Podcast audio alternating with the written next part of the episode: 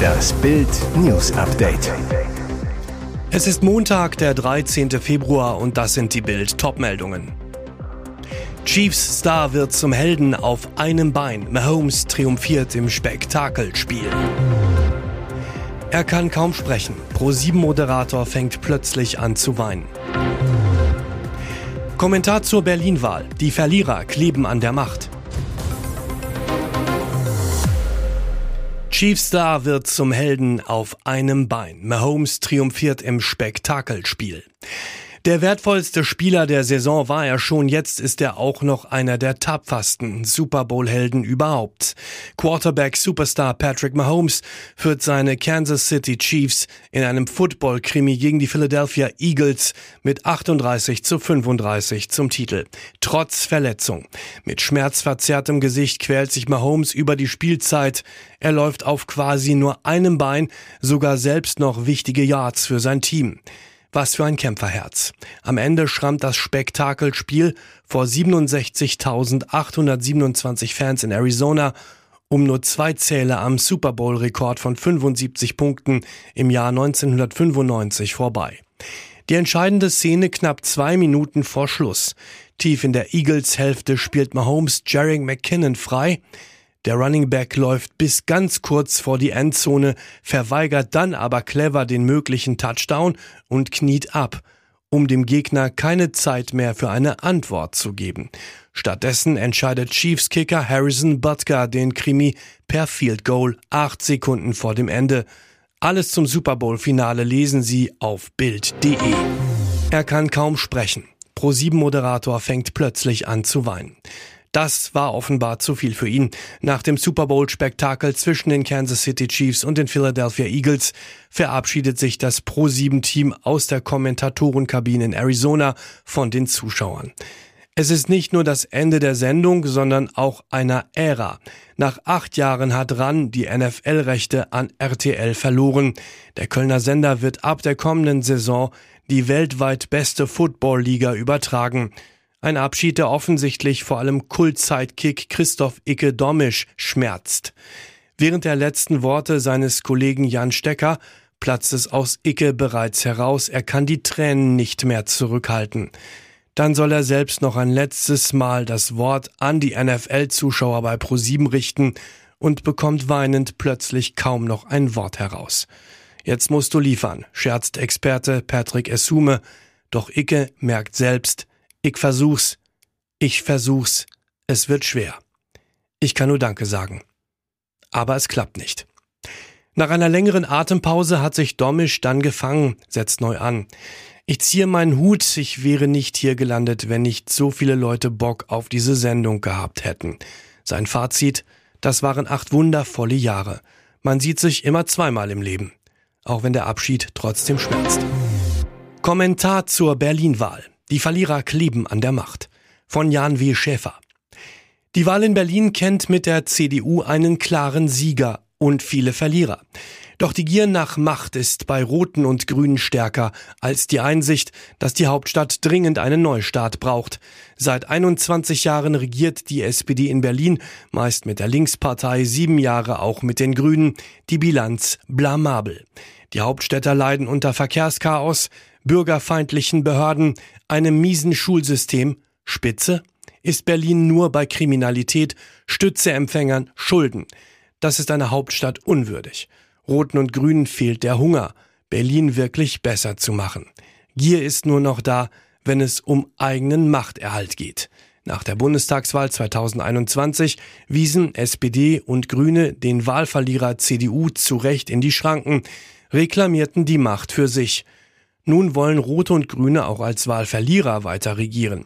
Sie kleben an der Macht. Dieser Postenegoismus schadet dem Vertrauen in die Politik und damit uns allen. Berlin und Deutschland haben Besseres verdient. True Joy the Dove mit 54 Jahren gestorben. Trauer um De La Soul Rapper. Trauer in der Hip-Hop-Welt. US-Rapper David Jolly Kerr alias True Joy the Durf vom Hip-Hop-Trio De La Soul ist tot. Das bestätigte der Agent des Musikers Tony Ferguson am Sonntag. Die Todesursache nannte er nicht. Zuvor hatten das US-Musikmagazin Rolling Stone sowie die Websites All Hip Hop und Pitchfork die traurige Nachricht bekannt gegeben. Jolly Kerr wurde nur 54 Jahre alt. True Joy und seine Schulfreunde Pass the News und Mazio hatten De La Soul 1988 in Amityville auf Long Island im US-Bundesstaat New York gegründet. Das Trio gilt als einer der innovativsten Acts in der Geschichte des Hip-Hop. Mit vielseitigen Samples, intelligenten Wortspielen und einer unbeschwerten Lebenseinstellung machte sich De La Soul vor allem in den frühen 90ern einen Namen und hob sich von der Gangster-Rap-Szene ab. In den vergangenen Jahren hatte True Joy öffentlich über Herzprobleme gesprochen. 2018 erzählte er in dem Video Royalty Capes von De La Soul offen davon, wie seine angeschlagene Gesundheit ihn von Auftritten abhielt. Nach True Joys Tod bekundeten viele Größen aus der Hip-Hop-Szene ihr Beileid. Rapper Big Daddy Kane erklärte, es war mir eine Ehre, mit dir auf so vielen Bühnen zu stehen. Hüllenlos durch Melbourne, Aktivisten völlig nackt im Sattel. Melbourne völlig nackt auf dem Rad. Schon zum 18. Mal wird in der australischen Millionenmetropole der World Naked Bike Ride zu Deutsch so viel wie Weltnackt Fahrradparade gefeiert. Über 200 Menschen haben sich dieses Mal an dem Protest für mehr Sicherheit im Straßenverkehr und Körperpositivität angeschlossen. Quer durch die Stadt führt die Route der Nacktradler. Seit 2006 wird hier hüllenlos in die Pedale getreten. Wobei ganz nackt sind Naturradler dann doch nicht. Ein Helm ist schließlich Pflicht und Sonnencreme wird bei Temperaturen von knapp 30 Grad empfohlen. Das Video gibt's bei Bild.de. Und jetzt weitere wichtige Meldungen des Tages vom Bild Newsdesk. Die Berliner haben nach dem Debakel der letzten Wahl ein zweites Mal ihre Stimme abgegeben und eine tektonische Verschiebung in der Hauptstadt gewählt.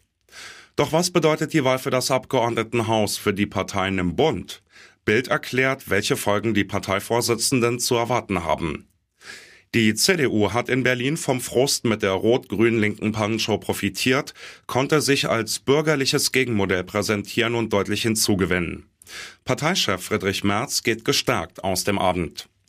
Auf der anderen Seite die Wahlschlappe der SPD. Konsequenzen für den Bundeskanzler eher mäßig. Kaum ein Genosse wird Kanzler Olaf Scholz verantwortlich machen. Die Ursachen werden eher im Versagen auf Landesebene gesucht. Für die Liberalen hagelt es seit ihrer Ampelbeteiligung auf Landesebene nur Niederlagen. Jetzt fliegen sie auch in Berlin aus dem Parlament. Christian Lindner darf derzeit weiter Parteichef bleiben, aber es dürfte ungemütlicher werden. Das Bedürfnis der FDP, in der Ampel stärker Akzente zu setzen, wird das regierenden Bund nicht erleichtern. Schon wieder eine UFO-Sichtung in den USA. Die US-Luftwaffe hat am Sonntagabend ein drittes unbekanntes Flugobjekt abgeschossen. F-16 Kampfjets feuerten über dem Huronsee an der Grenze zu Kanada eine Sidewinder-Rakete auf das Objekt. Mehrere US-Medien, darunter die Fernsehsender CEN und ABC, berichteten übereinstimmend unter Berufung auf Sicherheitskreise. Das Pentagon bestätigte den Abschuss wenig später und teilte mit, dass US-Präsident Joe Biden die Anweisung zum Abschuss gegeben habe. Das Objekt sei in einer Höhe von etwa sechs Kilometern unterwegs gewesen. Flugbahn und Flughöhe hätten Anlass zur Sorge gegeben, dass das Objekt eine Gefahr für die zivile Luftfahrt darstellen könnte. Die Bedrohung durch Flugobjekte eskaliert nun fast im Tagestakt. Bricht für den Westen neben dem Ukraine-Krieg jetzt eine zweite Front auf, erklärt uns China den Ballonkrieg?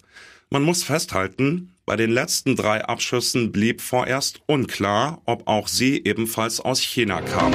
Bayern brodeln vor dem Paris-Kracher. Zwei Tage vor dem Champions League Achtelfinal-Hinspiel in Paris ließ Trainer Julian Nagelsmann die Markise runterziehen. Geheimtraining sogar für die Reservisten nach dem holprigen 3 zu 0 gegen Bochum. Das zeigt, die Stimmung ist hochgradig angespannt, die Bayern brodeln sich heiß für Paris. Da ist der seltsame Halbzeitauftritt von Nagelsmann. Wegen des Rumpelauftritts in der Liga hatte er in der Pause vor seinen Stars deutliche Kritik geäußert. Nagelsmann? Ich habe die Ansprache übernommen, aber keine Szenen gezeigt. Wir haben über ein paar andere Dinge gesprochen, das war in anderthalb Minuten abgetan. Leon Goretzka dagegen, ich habe es als gar nicht so kurz empfunden, weil es ziemlich intensiv war. Nach der kurzen Kabinenexplosion kümmerte Nagelsmann sich auf der Trainerbank lieber um Davis, der für Thomas Müller reinkam, und schaute sich anschließend Szenen auf dem iPad an, ein Signal an die Mannschaft. Nach Abpfiff schlug Nagelsmann bei Sky Alarm. Wenn wir so spielen am Dienstag, wird es nicht reichen. Am Ende ist es ein bisschen zu wenig Leben.